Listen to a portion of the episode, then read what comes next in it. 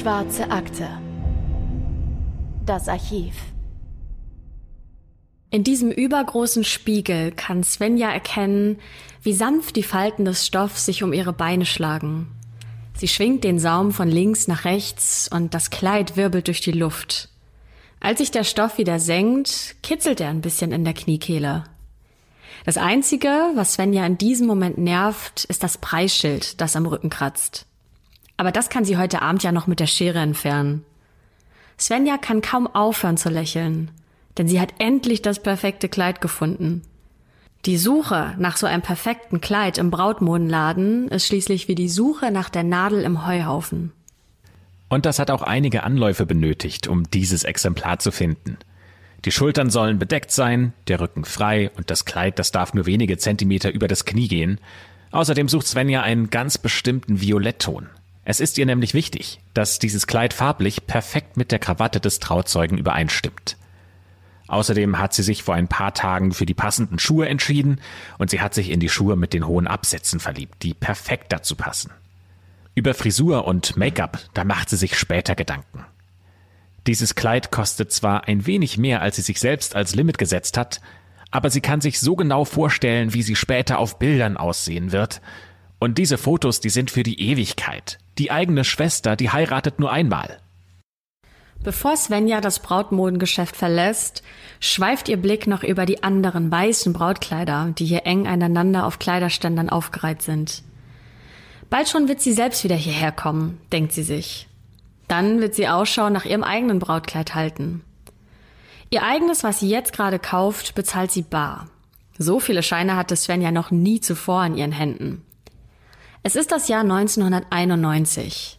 Von Kreditkarten hat sie zwar schon gehört, aber sie kann sich nicht vorstellen, jemals selbst mit einer solchen Karte einen Einkauf zu bezahlen. So könnte sie ja das Gefühl verlieren, wie viel Geld sie gerade ausgibt. Nein, das ist nichts für sie.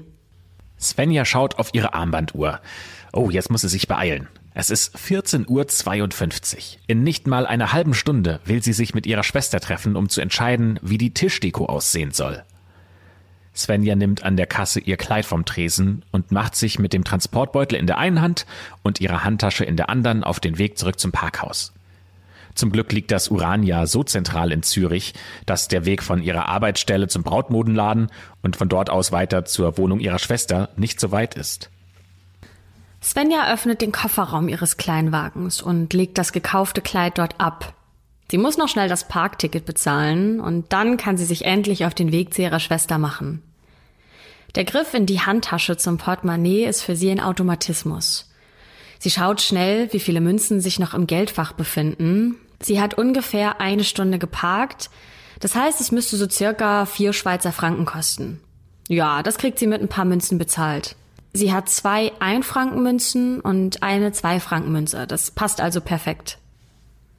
Und dieser Gedanke könnte tatsächlich der letzte im Leben von Svenja gewesen sein. Und wir müssen hier für einen Moment kurz ehrlich sein.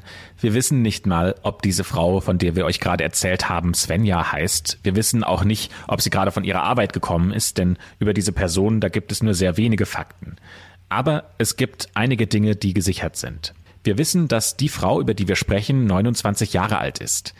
Sie hatte ein Festkleid in ihrem Kofferraum.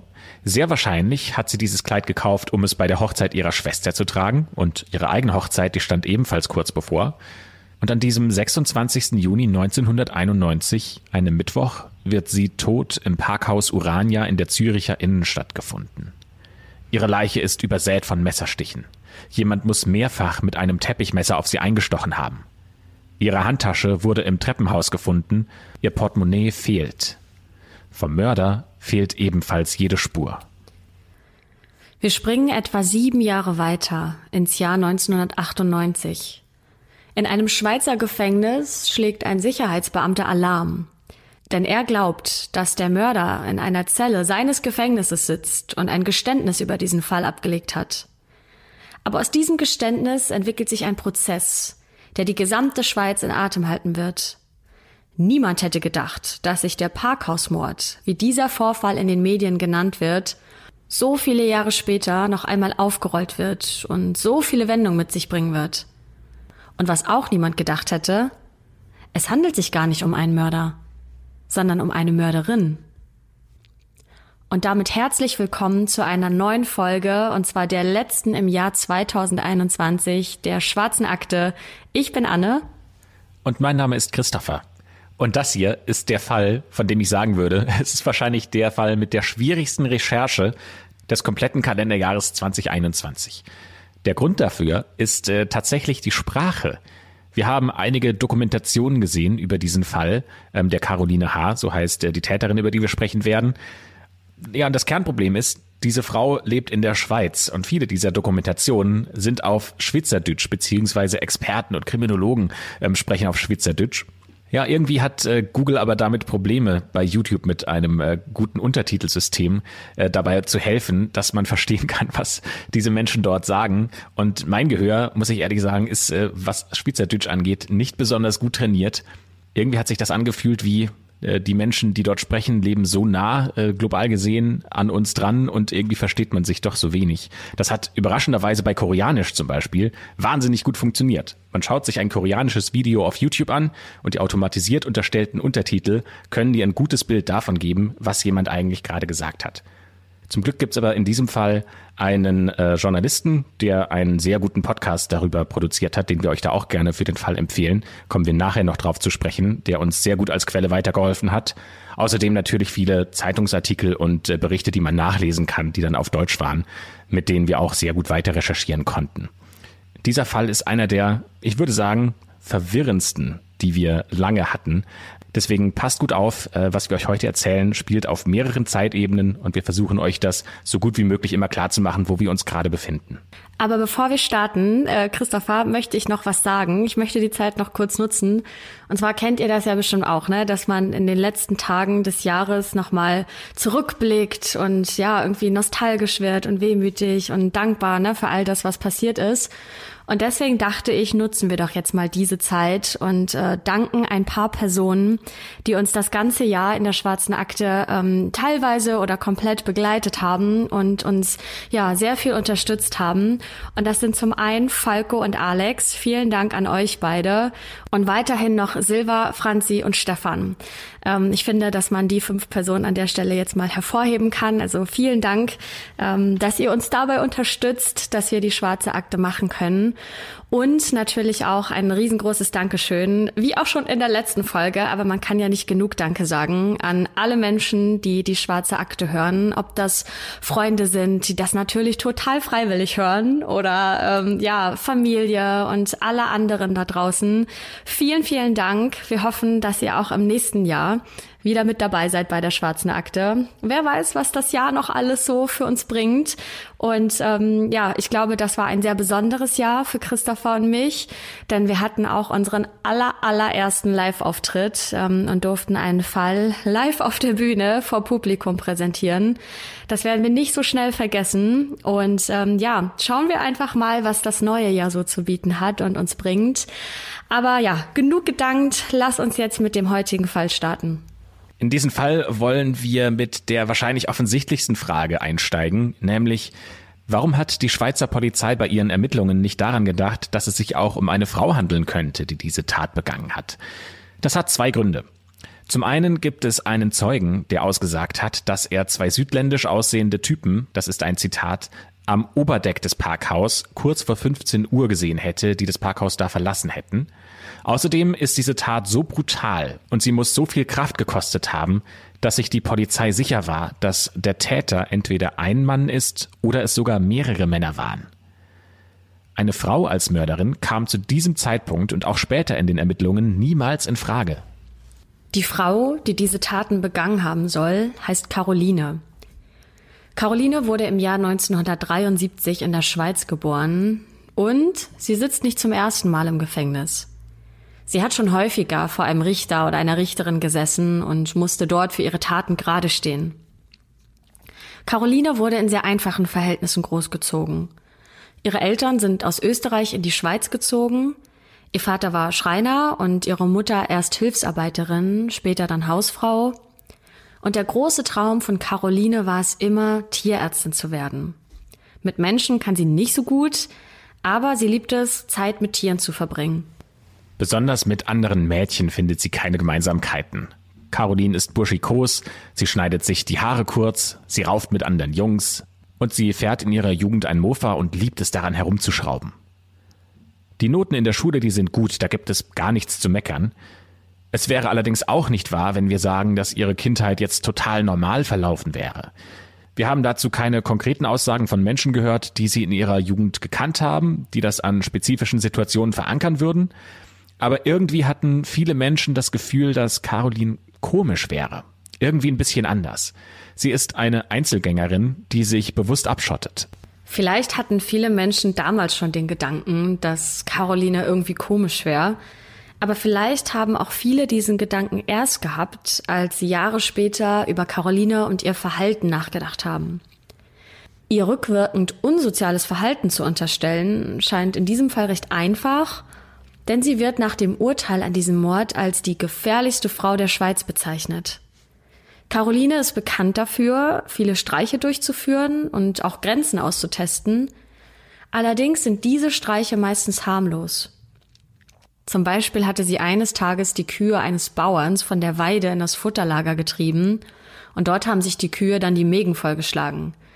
Ja, das ist ärgerlich für den Bauern, aber ja doch weit entfernt davon, bei Caroline von einer Gefahr zu sprechen.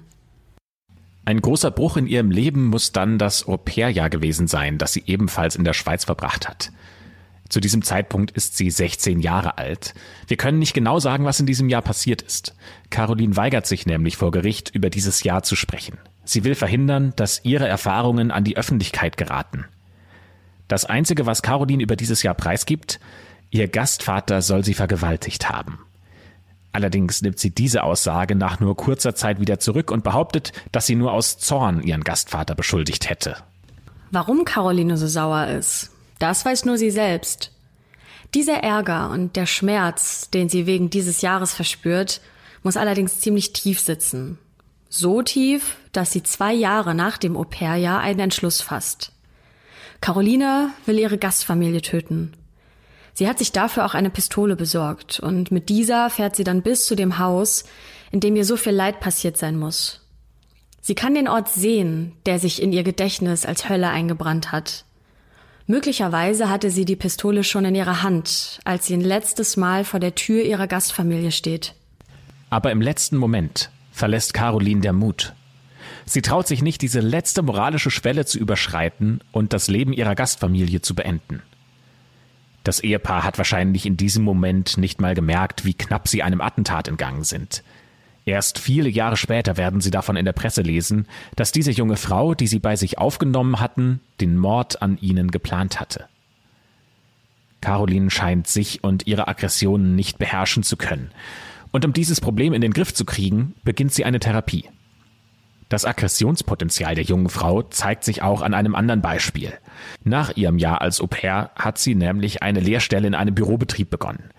Eigentlich war es ihr Wunsch, Polizistin zu werden. Aber da sie wegen ihrer Eltern einen österreichischen Pass hat und keine Schweizer Staatsbürgerin ist, kann sie keine Polizeilehre beginnen. Caroline bemüht sich darum, den Schweizer Pass zu erhalten, um dann die Ausbildung als Polizistin beginnen zu können, doch ihre Einbürgerung wird abgelehnt, denn sie ist schon zu häufig negativ aufgefallen. Zum Beispiel hatte sie ihre Therapeutin damit gedroht, sie umzubringen, und die wiederum hat die Polizei gerufen. Wahrscheinlich ist sie darüber sehr frustriert und dieser Frust benötigte ein Ventil. Oder bei der Weihnachtsfeier ihres Ausbildungsbetriebs. Da schlägt Caroline auch über die Stränge. Sie hatte sich so sehr betrunken, dass sie selbst keine Kontrolle mehr über ihre Wut behalten kann und hat dann besinnungslos ihre Kollegen verprügelt. Die konnten Caroline nur mit Mühe zurückhalten. Durch diesen Vorfall wird die Ausbildung natürlich sofort beendet und Caroline ist wieder auf sich alleine gestellt. Sie beginnt als nächstes eine Lehre als Verkäuferin in einem hoch angesehenen Porzellanladen, aber sie findet dieses Leben extrem langweilig. Sie hasst es, sich fein anzuziehen und sich jeden Tag für den Job Make-up aufzutragen. In ihrer Freizeit macht sie dann all die Dinge, die ihr wirklich Spaß machen. Und das ist jetzt nicht mehr das Mofa oder Streiche spielen, Nein, Caroline wird zum Feuerteufel. In Zürich hat sie Kontakte zur Anarchistenszene gefunden. In dieser Szene, da lernt sie, wie sie Brandbeschleuniger bauen kann oder wie sie mit einfachen Mitteln eine Rohrbombe herstellt. Das ist fast so, als ob sie ein Doppelleben führt. Nach außen ist sie eine gestriegelte Verkäuferin und wenn niemand hinsieht, dann ist sie eine skrupellose Rebellin. Es ist das Jahr 1991 und Caroline wieder auf 180. Dieses Mal sind es allerdings nicht Kollegen oder andere Menschen, die ihr auf die Nerven gehen, denn dieses Mal funktioniert die Technik nicht so, wie sie sich das vorstellt. Sie hatte schon die Münzen in die Telefonzelle eingeschoben und auch schon die Nummer gewählt, die sie anrufen möchte, aber der Apparat bleibt still, der Anruf geht nicht durch. Dieser ja eigentlich nur kleine Ärger bringt Caroline aber so sehr in Rage, dass sie die Telefonzelle in Brand steckt. Das Telefonbuch in der Zelle ist dabei der ideale Brandbeschleuniger und Caroline startet das Feuer und verlässt die Telefonzelle unerkannt. Nur wenige Zeit später begeht sie den Mord im Parkhaus Urania, den wir am Anfang der Folge beschrieben haben. Caroline hatte das Verlangen, eine Frau zu töten. Es war eine Fantasie, die ihr immer und immer wieder durch den Kopf gegangen ist. Sie ist mit dem Aufzug hoch und runter gefahren und hat nur darauf gewartet, dass sich endlich eine günstige Gelegenheit bietet. Sie hat ein Messer bei sich. Gegen 15 Uhr hört sie dann, wie hochhackige Schuhe durch das Parkdeck hallen. Caroline wittert die Gelegenheit, ihre Fantasie auszuleben und sagt später selbst dazu, ich habe die Frau überrascht. Wir standen uns einen sehr kurzen Moment gegenüber. Sie hat gar nicht realisiert, was da vor sich geht. Sie hat auch nicht groß geschrien. Caroline schafft es, unerkannt aus dem Parkhaus zu verschwinden und sich die blutverschmierten Hände in einem Brunnen zu waschen. Das war ihr erster Mord, den sie begangen haben soll. Der nächste Mord wird erst einige Jahre später stattfinden. Ganz anders sieht es allerdings mit den Bränden aus, die Caroline verursacht. Der Brand in der Telefonzelle ist dabei nur der Start einer größeren Serie, die Caroline später in Gerichtsverfahren gestehen wird. Es besteht kein Zweifel daran, dass sie insgesamt über 40 Brände verursacht hat. In Luzern, wo sie zu diesem Zeitpunkt lebt, tobten Feuerteufel. Ihre Taten werden immer riskanter und gefährden sogar Menschenleben. Manchmal zündet sie Schuppen an, dann aber auch Häuser. Und das große Finale ist der Brand in einem Großlager einer Schreinerei. Das Lager brennt dabei komplett ab, obwohl die Feuerwehr sogar früh mit den Löschmaßnahmen beginnt. Den letzten Brand, den hat sie sogar angekündigt. Im April 1992 schreibt sie auf einer Zugtoilette eine Nachricht, in der sie sich als der Feuerteufel von Luzern zu erkennen gibt. Auf einer Serviette schreibt sie Ich bin ein Brandstifter. Heute Nacht gibt's den zweiten Großbrand in Luzern. Ich kann's nicht lassen. Sechs Tage später, am 29. April 1992, löst sie mit Bananenschachteln den Brand in der Schreinerei aus. Die Firma erleidet einen Totalschaden in Millionenhöhe, die Polizei ist bis zu diesem Zeitpunkt erfolglos auf der Suche nach dem Täter. Aber Caroline begeht mehrere Fehler. Ein Nachbar beobachtet sie und kann der Polizei eine Beschreibung liefern. Außerdem hat Caroline einem Freund von ihrem Plan erzählt, der ebenfalls der Polizei einen Hinweis gibt. Am Tag nach dem Brand fällt einem Polizisten am Bahnhof Caroline auf. Diese junge Frau passt doch irgendwie zu der Beschreibung, die der Zeuge gemacht hat. Caroline wird daraufhin auch verhaftet und in Untersuchungshaft genommen. Und sie versucht nicht mal, ihre Taten zu verschleiern oder ihren Kopf aus der Schlinge zu ziehen. Denn sie gesteht ihre Taten. Sie kann die Polizei an über 40 Tatorte führen und auch ganz genau sagen, wie sie die Brände dort gelegt hat. Und diese Informationen sind so detailliert, dass die Polizei davon ausgeht, dass nur der Täter oder in diesem Fall ja die Täterin so genau Bescheid wissen kann. Caroline zeigt der Polizei auch einen Ordner, den sie bei sich zu Hause angelegt hat. Und in diesem Ordner hat sie sämtliche Zeitungsartikel gesammelt, die über die Brände geschrieben wurden. Sie hat diese Artikel gesammelt wie Trophäen. Sie zeigt weder Reue noch Einsicht. Sie sagt ganz im Gegenteil sogar, sie würde das nochmal machen. Und für diese Brände muss sie dann für vier Jahre ins Zuchthaus. Damals war Caroline gerade mal 20 Jahre alt. Dass Caroline für den Mord im Urania Parkhaus verantwortlich ist, das hatte zu diesem Zeitpunkt noch niemand auf dem Schirm und niemand hat daran gedacht, dass man sie dazu befragen könnte. Denn die Polizei sucht ja immer noch nach den zwei südländisch aussehenden Typen, die ein Zeuge gesehen haben will. Daher wird gegen Caroline erstmal nur wegen dieser Brände ermittelt und sie wird auch nur deswegen verurteilt. Im Jahr 1996 kommt sie dann wieder frei und zieht nach Zürich. Dort beginnt sie eine Lehre als Elektrikerin, aber sie hat erneut einen Traum.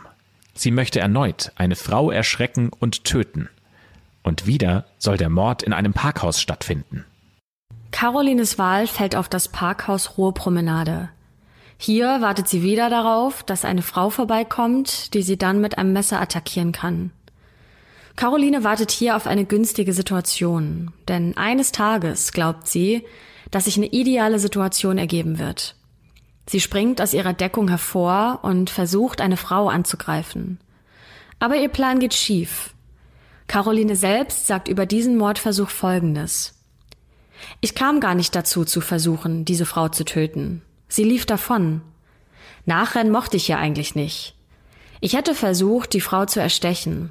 Es hat mich einfach gereizt, es nochmal zu machen. Ich hatte Lust, es nochmal zu machen. Dann ein wenig später, im Januar 1997, stirbt eine ältere Dame auf einem Spaziergang entlang der Seepromenade im Chinagarten durch Carolins Angriff. Die Dame hat mit großer Wahrscheinlichkeit ihren Blick über die großen Wiesen oder den türkisgrünen Teich schweifen lassen. Vielleicht hat sie einer Ente dabei zugesehen, wie sie zwischen den Seerosen schwimmt. Aber gegen den Angriff von Caroline, da konnte sie nichts mehr unternehmen. Es muss gegen Abend gewesen sein. Die Wege sind schon dunkel. Carolins Angriff, der ist schnell und überlegt. Sie greift die Frau von hinten an mit einem Teppichmesser und sticht mehrfach zu.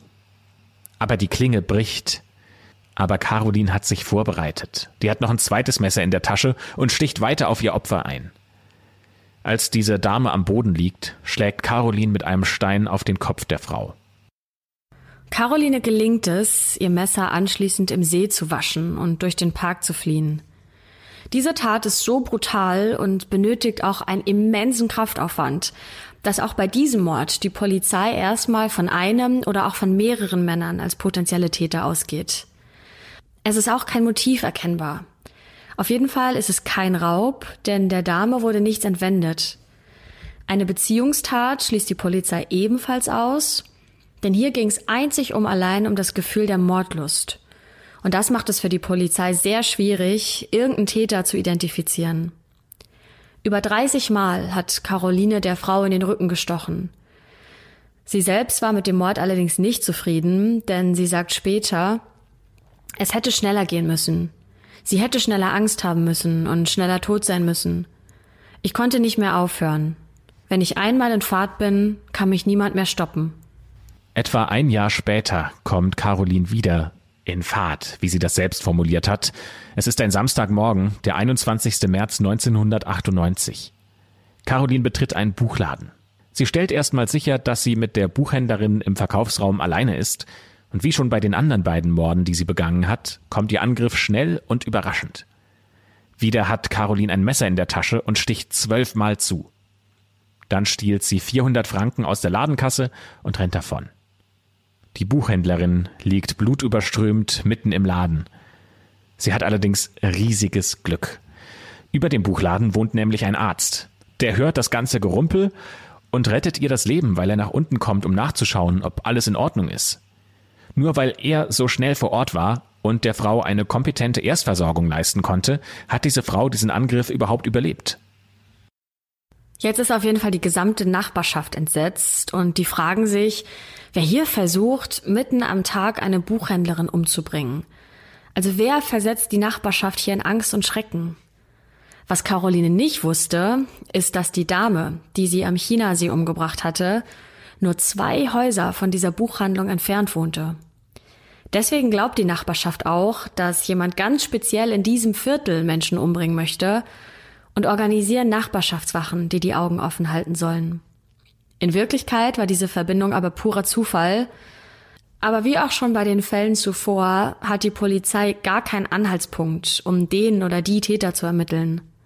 Alle drei Morde scheinen unlösbar zu sein. Werbung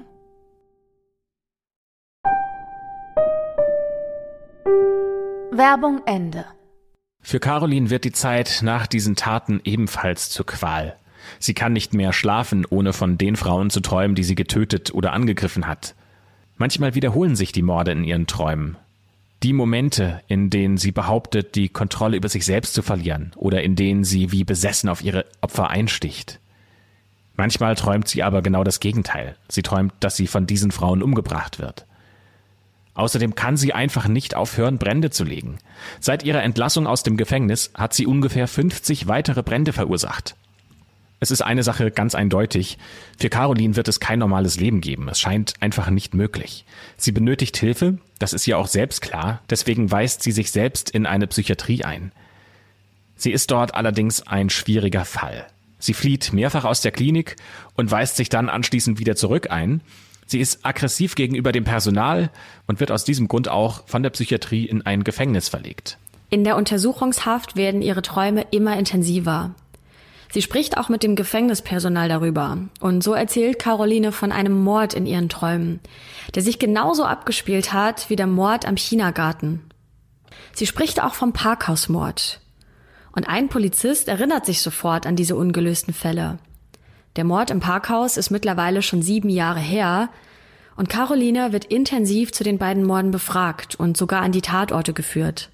Sie kennt so viele Details und kann den kompletten Tathergang rekonstruieren. Und deswegen sind sich die Polizisten jetzt auch sicher, dass Caroline die Täterin ist. Bei einer Befragung erzählt Caroline dann erneut alle Details von diesen Morden. Sie erzählt, wie sie sich vorbereitet hat, wie sie die Morde durchgeführt hat und auch wie sie es geschafft hat, danach unentdeckt zu entkommen. Ein Polizist stellt die entscheidende Frage. Demnach kann ich Ihre Aussage als Geständnis werten? Ihre Antwort? Ja. Daraufhin wird Caroline angeklagt. Und an dieser Stelle könnt ihr jetzt selbst entscheiden und mal drüber nachdenken, wie ihr als Richter diesen Fall behandeln würdet. Denn in allen drei Fällen gibt es keine Beweise und auch keine Spuren, die auch nur in irgendeiner Art beweisen könnten, dass Caroline als Täterin in Betracht kommt. Das Einzige, was zu dieser Anklage geführt hat, ist ihr eigenes Geständnis. So, und jetzt kommt's. Dieses Geständnis zieht Caroline nach einem Jahr in Untersuchungshaft wieder zurück. Das ist aber nur der erste Punkt, an dem man sich fragt, was stimmt denn überhaupt von dem, was Caroline erzählt? Denn nur wenig später gesteht sie diese Taten erneut. Was kann man denn jetzt von ihrem Geständnis glauben? Übrigens sagt äh, die Buchhändlerin im Laufe des Prozesses aus, dass sie von einem Mann angegriffen wurde. Also ist dieses Geständnis tatsächlich real? Ja, wie würdet ihr euch entscheiden? Hättet ihr Caroline verurteilt oder hätte für euch die Beweislage nicht ausgereicht, um sie als Mörderin zu verurteilen? Im Prozess wird jedenfalls eine Sache klar, nämlich warum Caroline diese Morde begangen hat. Ein Psychiater sagt über sie Folgendes. Caroline erlaubt sich keine Schwäche. Sie verachtet Schwäche. Sie hasst Schwäche. Sie hatte aber auch große Lust, schwache Menschen zu zerstören. Sie verehrte die Stärke. Sie verehrte die Polizei als Ausdruck dieser Stärke. Heißt also, dass für Caroline die Frauen schwach waren und deshalb getötet werden mussten. Deswegen hat sie auch nur andere Frauen angegriffen und keine Männer. Ein Polizist sagt Folgendes über Caroline. Wenn sie sah, dass jemand Angst hatte, dann hat ihr das Befriedigung gegeben. Am 17. Dezember 2001 wird das Urteil verlesen. Wie an allen anderen Prozesstagen auch, wird Caroline mit Hand und mit Fußfesseln in den Saal geführt. Das hat sie sich selbst so gewünscht. Sie würde sich ohne diese Fesseln nackt fühlen. Ein halbes Dutzend Polizisten sorgt dafür, dass sie bei jedem Schritt unter Kontrolle bleibt. Sie hat die Haare kurz geschoren. Das macht sie selbst in der Gefängniszelle. Als das Urteil verlesen wird, da zeigt sie keine Emotion. Caroline wird in allen drei Fällen für schuldig befunden und zu einer lebenslangen Verwahrung in einem Hochsicherheitstrakt verurteilt. Der Staatsanwalt sagt rückwirkend, mit dem Urteil bin ich sehr zufrieden. Allerdings in der Schweiz gibt es gar keinen Hochsicherheitstrakt. Der muss erst für Caroline extra gebaut werden. Das kostet 250.000 Euro. Die sind unter anderem auch dafür notwendig, dass man zum Beispiel das Sicherheitspersonal extra für Caroline im Nahkampf schulen muss, damit die eben so einen Hochsicherheitsbereich äh, sicher handeln können. Seitdem sitzt Caroline in einer Einzelzelle. Das heißt, sie hat kaum Kontakt zu anderen Gefangenen. Ihre Arbeitszelle liegt direkt unter ihrer Wohnzelle und jeden Tag darf sie für eine Stunde auf den Hof. Aber auch hier ist sie allein. Das Areal, in dem sie sich bewegen darf, ist zwei mal vier Meter groß. Sie darf sogar eine Katze halten und mit den Gefängnisziegen Zeit verbringen. Und die einzigen richtigen Kontakte zur Außenwelt sind ihre Eltern, die sie regelmäßig besuchen. An dieser Stelle könnte der Fall jetzt enden. Caroline ist die Mörderin in den drei Fällen, die teilweise über Jahre hinweg nicht gelöst werden konnten. Aber hier endet unsere Geschichte von ihr noch nicht. Wir haben noch ein weiteres Kapitel für euch, das alles, was ihr bisher gehört habt, auf den Kopf stellen wird. Bis zu diesem Zeitpunkt wirkt ja alles eindeutig. Und es gibt ja auch gar nichts, was dagegen spricht, dass Caroline die zwei Morde und auch den versuchten Mord an der Buchhändlerin begangen hat. Sie hat's ja gestanden. Das ist aber auch gleichzeitig das größte Problem für die Justiz. Denn außer diesen Geständnissen gibt's ja keine anderen Zeugen oder auch keine anderen Beweise, die den Verdacht gegen Caroline härten. Was würde denn passieren, wenn Caroline jetzt wieder ihre Geständnisse widerruft und behauptet, dass ihre psychische Verfassung sie dazu verleitet hat, diese Geständnisse abzuliefern?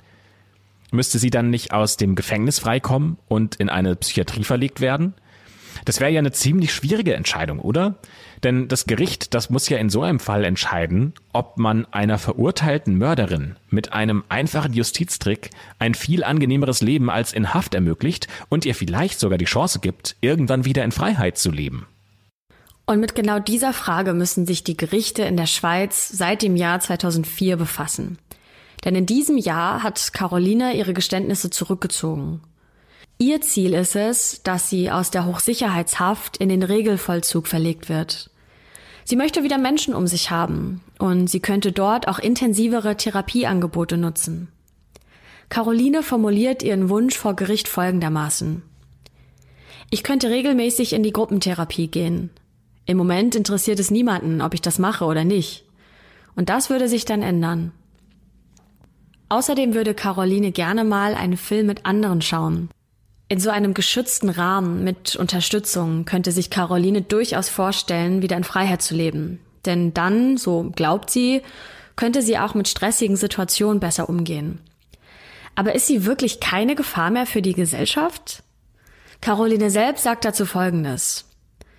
Ich mag Frauen nicht besonders gern. Sie würde ihnen aber nichts mehr antun, weil sie keinen Stress mehr möchte. Das Gericht lehnt es allerdings ab, Caroline zu verlegen.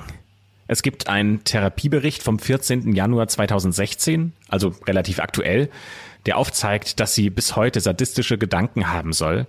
Und äh, im psychologischen Spektrum gilt Sadismus als eine Störung, die nicht geheilt werden kann. Der Anwalt von Caroline findet allerdings, dass sie ziemlich große Fortschritte gemacht hat und er sagt, erstmals spricht sie über ihre Gedanken. Das ist ein Quantensprung.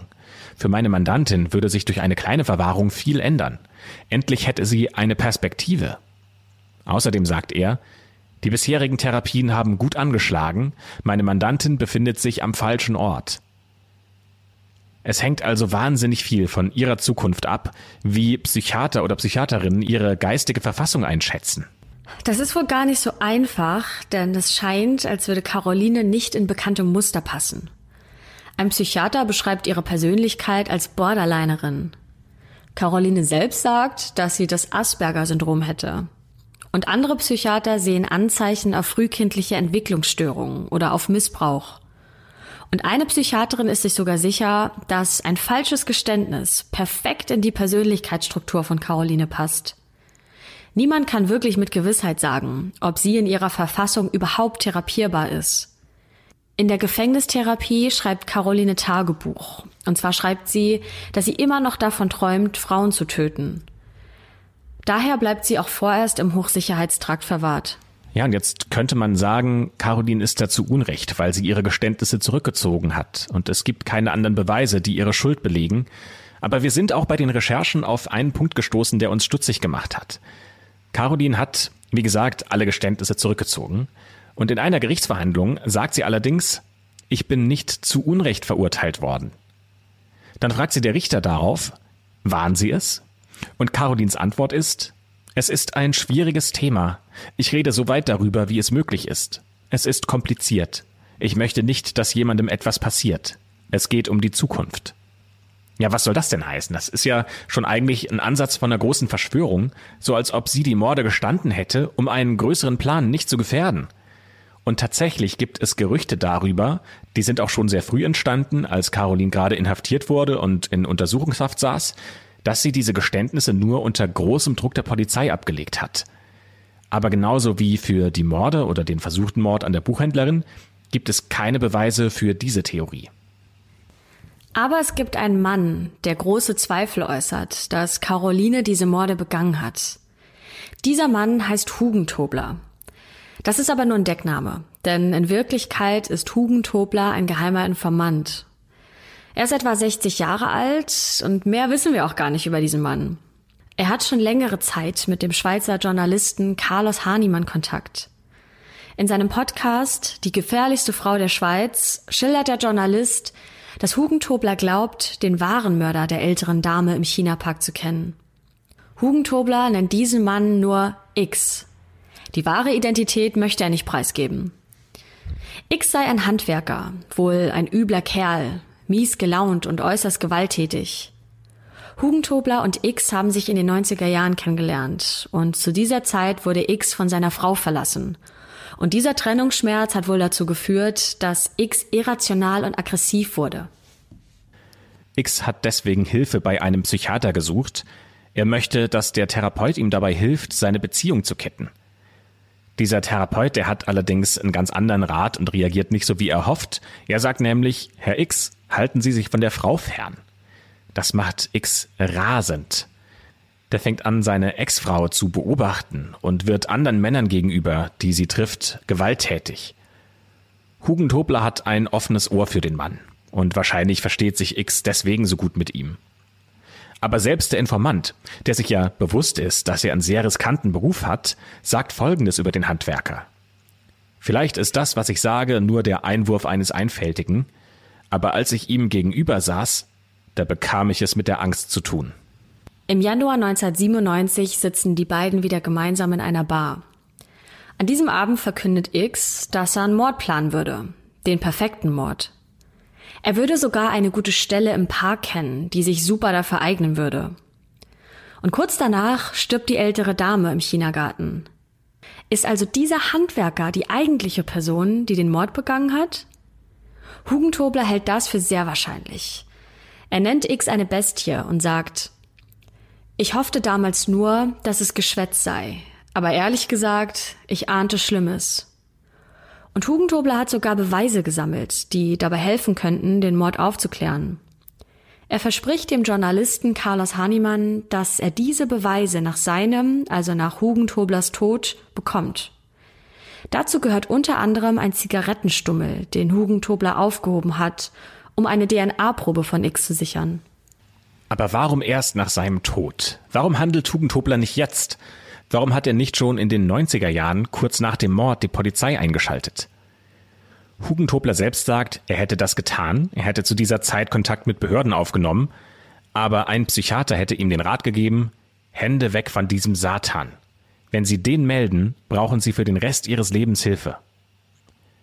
Carlos Hannemann berichtet in seinem Podcast darüber, dass nach dem Mord im Chinagarten X sogar von der Polizei festgenommen wurde und eine DNA-Probe abgegeben hat. Irgendwie muss er wohl zum Kreis der Verdächtigen gehört haben. Das macht X rasend. Die Untersuchung bleibt allerdings ergebnislos. Ob er auf Hugentoblers Initiative hin verhört wurde, das wissen wir nicht. Vielleicht hatte ihn die Polizei auch schon so auf dem Schirm und hat ihn deswegen zu sich zitiert. Also wer genau dafür verantwortlich ist, ist nicht klar. Carlos Hannemann jedenfalls sagt, dass ihm ein Brief vorliegt, der an Carodins Anwalt kurz nach ihrem Geständnis geschickt wurde in diesem Brief schreibt eine Verfasserin, dass sie weiß, wer den Mord im Chinagarten begangen hat. Und ihr Tipp ist, es war der Handwerker X. Aber selbst wenn er den Mord im Chinagarten begangen hat, was ist mit dem Parkhausmord und dem Angriff auf die Buchhändlerin? Hat Caroline hier etwa die Schuld für andere Menschen auf sich genommen oder hat sie tatsächlich die beiden Frauen attackiert? Und wenn Caroline die Morde nicht begangen hat, hat sie vielleicht auch die Geständnisse für die Brände abgelegt, obwohl sie die auch gar nicht begangen hat? Es ist super schwierig, sich hier ein eindeutiges Urteil zu bilden. Und Caroline selbst spricht jedenfalls nicht mehr über diese Morde, denn sie sagt, immer nur auf das reduziert zu werden, mag ich nicht. Als der Richter fragt, ob sie die Frauen denn jetzt umgebracht habe, antwortet die heute 42-Jährige, ich finde, das ist ein schwieriges Thema. Ich bin nicht zu Unrecht verurteilt worden. Der Richter fragt sie, ob sie sich Gedanken gemacht habe, was ihre Taten denn für die Angehörigen der Opfer bedeuten. Daraufhin antwortet Caroline, das macht einen schon betroffen.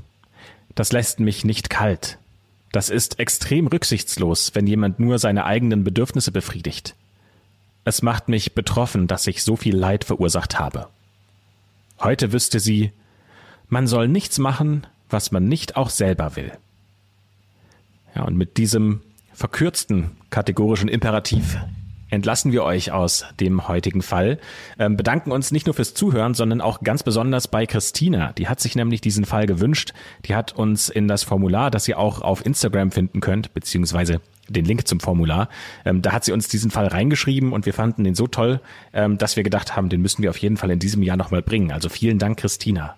Ja, und damit schließt sich die letzte Akte für das Jahr 2021. Aber wir sind auch schon in der nächsten Woche wieder für euch da, haben den ersten Fall im neuen Jahr und äh, hoffen, dass ihr bis dahin einen schönen Rutsch habt, feiert gut und dann hören wir uns ganz frisch im neuen Jahr. Noch ein ganz kurzer Nachtrag in eigener Sache. Wenn ihr eine schwarze Akte, also einen Fall, mal gemeinsam mit uns durchgehen wollt, dann kommt doch im Juni vorbei zu unserer Live-Tour. Denn da stehen wir auf der Bühne und erzählen euch einen bisher unveröffentlichten Fall, wenn ihr darauf Bock habt, dann schaut doch am besten mal bei Eventim. Da gibt's nämlich Tickets und den Link in den findet ihr auch nochmal in der Podcast-Beschreibung.